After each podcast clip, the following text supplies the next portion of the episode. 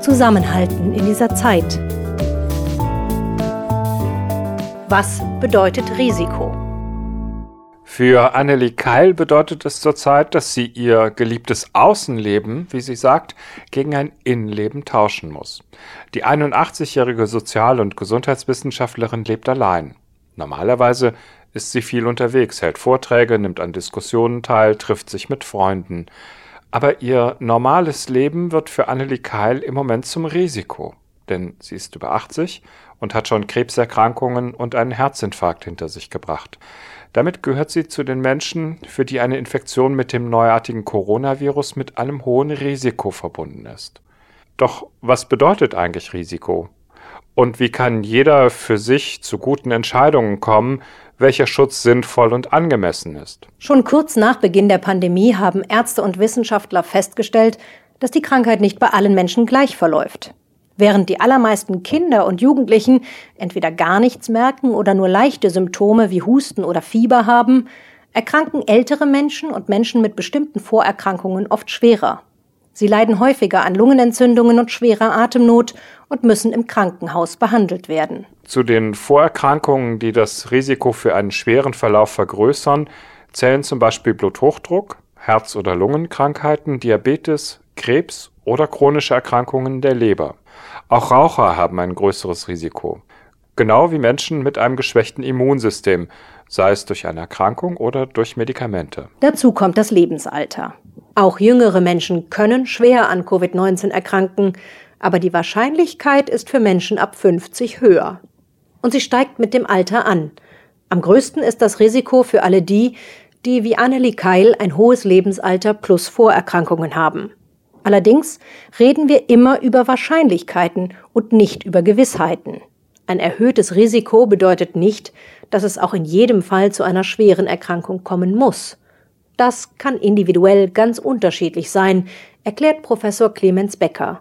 Er ist Chefarzt für klinische Geriatrie am Robert Bosch Krankenhaus in Stuttgart.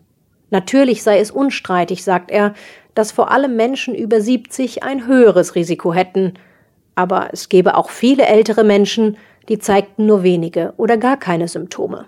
Wichtig, sagt der Mediziner, sind hier körperliche Leistungsfähigkeit und Immunsystem. Je fitter und gesünder jemand ist, desto besser kann er oder sie eine Infektion überstehen. Im Robert Bosch Krankenhaus in Stuttgart, erzählt Clemens Becker, habe er durchaus schon Patienten gesehen, die mit 90 Jahren wieder von der Intensivstation entlassen wurden. Covid-19 sei kein Todesurteil, sagt er. Definitiv nicht. Aber es ist eben auch keine Erkältung, die man einfach auf die leichte Schulter nehmen könnte. Denn immerhin muss ein Teil der Patienten auf der Intensivstation behandelt werden und einige sterben auch an Covid-19. Deswegen sollten Menschen, die ein erhöhtes Risiko haben, schwer zu erkranken, sich besser gar nicht erst anstecken. Dabei hilft es, sich regelmäßig und ausgiebig die Hände zu waschen, etwa 30 Sekunden lang mit Seife anderen Menschen nicht die Hand zu geben und sich nicht mit den Fingern ins Gesicht zu fassen. Außerdem Abstand halten, am besten zwei Meter. Große Menschenmengen sind für alle im Moment tabu und denjenigen, die ein höheres Risiko haben, raten die Experten, sich derzeit generell nur mit sehr wenigen Menschen zu treffen. Annelie Keil hält sich an diese Regeln, auch wenn ihr vor allem der letzte Punkt schwerfällt. Statt durch die Republik zu reisen und Vorträge zu halten, erklärt sie jetzt Dinge am Telefon. Und wenn sie eine Freundin trifft, dann auf Abstand. Man könne das Risiko einer Ansteckung nicht komplett ausschließen, sagt Annelie Keil, aber man könne es auf ein vernünftiges Maß reduzieren. Zum Beispiel, indem man nicht selbst im Supermarkt einkaufen geht oder indem man sich nicht drinnen im Wohnzimmer trifft, sondern mit viel Platz dazwischen draußen auf der Terrasse oder im Garten denn draußen ist die Ansteckungsgefahr geringer als in geschlossenen Räumen. Und wenn Enkel zu klein sind, um zu verstehen, dass sie Oma und Opa nicht umarmen dürfen, sondern Abstand halten müssen, dann ist es besser, sie vorerst nicht zu treffen. Vorsichtig sein und alles tun, um sich nicht anzustecken. Das ist die Empfehlung der Wissenschaftler und Ärzte. Aber wenn man sich dann doch angesteckt hat, muss man nicht automatisch das Schlimmste befürchten, sagt Professor Clemens Becker, denn Deutschland steht medizinisch gut da. Politik, Gesellschaft und Krankenhäuser haben in den vergangenen Wochen alles unternommen, damit das Gesundheitssystem nicht überlastet wird. Und so wie es im Moment aussieht, sagt Professor Becker, ist das auch gelungen. Stand Mitte April konnten die Ärzte jeden Patienten und jede Patientin nach Bedarf behandeln. Doch man muss sich ja nicht ausschließlich auf die Ärzte verlassen, meint Gesundheitswissenschaftlerin Annelie Keil. Diese Krise, sagt sie, könne auch jede und jeder Einzelne zum Anlass nehmen, um zu überprüfen, ob man sein medizinisches Risiko nicht auch selbst ein wenig senken kann. Zum Beispiel, indem man mehr über seine Vorerkrankungen lernt und sein Verhalten entsprechend anpasst. Sind die Blutwerte so, wie sie sein sollten? Stimmt der Umgang mit den Medikamenten? Kann man sonst noch etwas tun, um seine Gesundheit zu fördern? All das kann man mit seinem Arzt oder seiner Ärztin besprechen. Weil viele Termine für sie gerade wegfallen, nutzt Annelie Keil die Zeit im Moment für lange Spaziergänge. Das sei sicher gut für ihr Herz, meint sie.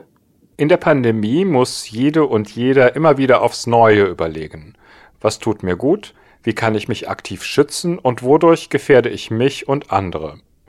Denn jedes Risiko, das wir eingehen, betrifft ja nicht nur uns selbst und unsere eigene Gesundheit, sondern auch andere Menschen. Wer sich selbst nicht infiziert, kann auch keinen anderen anstecken, benötigt kein Bett im Krankenhaus und erspart Familie und Freunden Sorgen. Professor Clemens Becker plädiert dafür, dass Menschen, die ein höheres Risiko haben, sich weiter bewusst an die Regeln zu Hygiene und Abstand halten, bis es einen Impfstoff oder wirksame Medikamente gibt. Gleichzeitig fordert der Mediziner, sollten diese Menschen sich aktiv dafür stark machen, dass sie jetzt nicht aus der Gesellschaft ausgeschlossen werden. Sobald die Ansteckungszahlen deutlich sinken, müsse es darum gehen, für alle Menschen, unabhängig von Alter und Vorerkrankungen, angemessene Formen der gesellschaftlichen Teilhabe zu finden.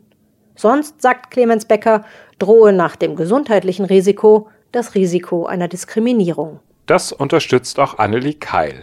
Das Bild von der Schutzbedürftigen mit den Vorerkrankungen ist ihr zuwider. Jede und jeder könne doch mindestens drei Dinge tun, sagt sie. Sich informieren, nachdenken und dann verantwortlich handeln. In einer Krise, sagt Annelie Keil, ist die Opferrolle nicht angemessen. Zusammenhalten in dieser Zeit. Ein Podcast der Baxo.